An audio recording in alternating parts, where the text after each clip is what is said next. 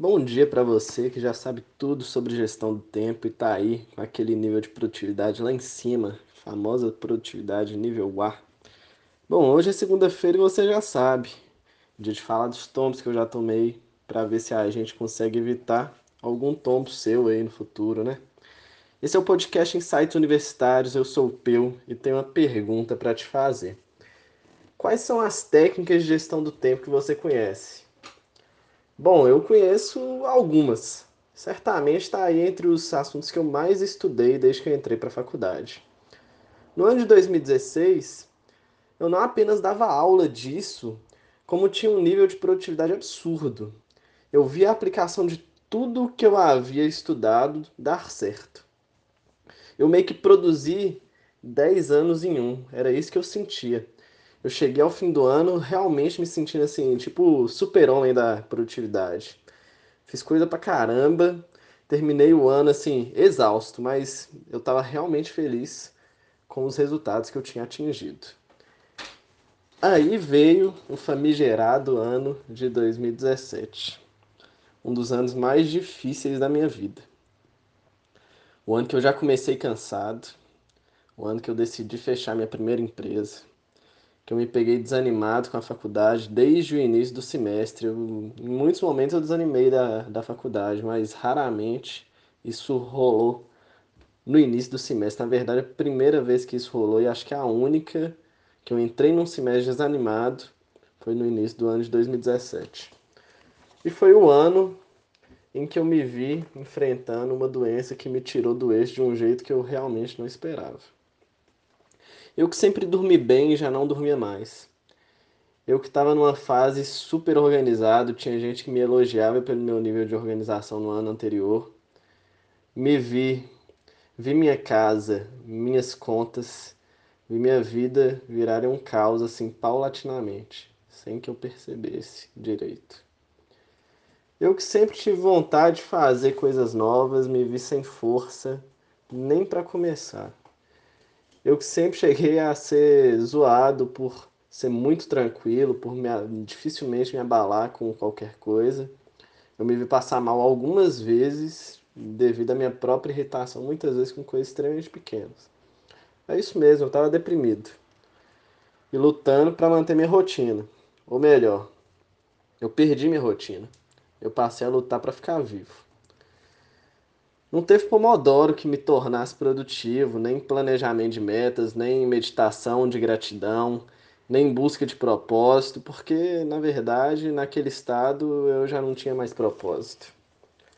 Eu não estava na minha razão acreditando que o dia seguinte valeria a pena. Eu estava eu tava doente, era isso. E estando doente, eu vi as regras do jogo mudarem. Já não era um, um jogo de produtividade mais era um jogo de sobrevivência. E a maior parte disso que eu havia estudado já não estava mais me ajudando, já não estava resolvendo meu problema. Mas e aí, né? Eu tô aqui para contar essa história para você. Eu tô, tô vivendo bem, tô tranquilo, tô produzindo. E aí, o que, que eu fiz para superar tudo isso, né?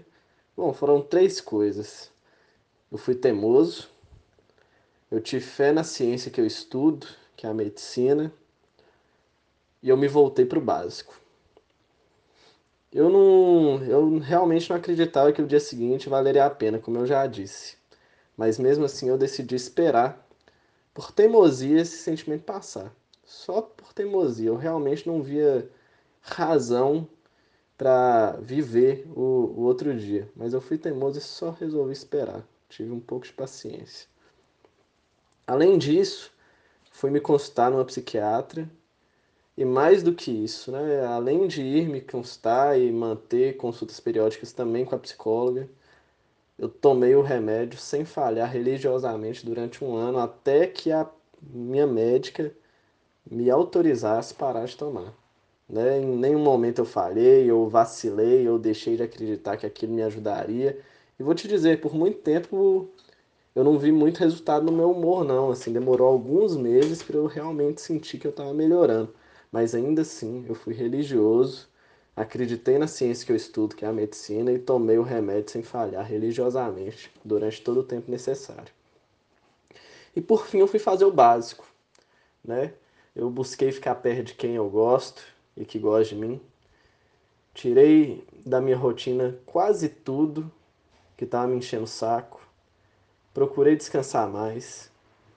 Me obriguei, me obriguei a fazer atividade física mesmo sem vontade e fiz um movimento ativo de reclamar menos e só observar o tempo ruim passar. Passou? Passou, né? E aquilo tudo que eu sabia sobre gestão do tempo voltou a fazer sentido? Voltou, voltou sim. Eu não tô doente mais, né? E agora eu tô jogando o mesmo jogo que todo mundo joga, só que com mais essa história para contar para você. Bom, era isso que eu tinha para te falar. Pode ser que você esteja aí passando uma fase difícil, se você estiver deprimido, cara, assim, busca ajuda. Né? Buscar ajuda porque a regra do jogo mudou. Não há o que eu possa te dizer que vai melhorar que não seja tratar a doença que você tiver, né? Se eventualmente você estiver doente. Se tiver difícil, vai lá, rever as regras do jogo, volta para o básico e tenta mudar, né? Até tudo aquilo que você tinha no repertório voltar a fazer sentido, né? é, eu vi a fase da minha vida mais difícil passar. Né? E eu acreditei nisso, por isso que eu fui teimoso. E passou, passou. Foi difícil, mas passou. E agora eu tô aqui pra, pra contar essa história pra você. Espero que você tenha gostado, espero que tenha te ajudado. Muito obrigado e até a próxima.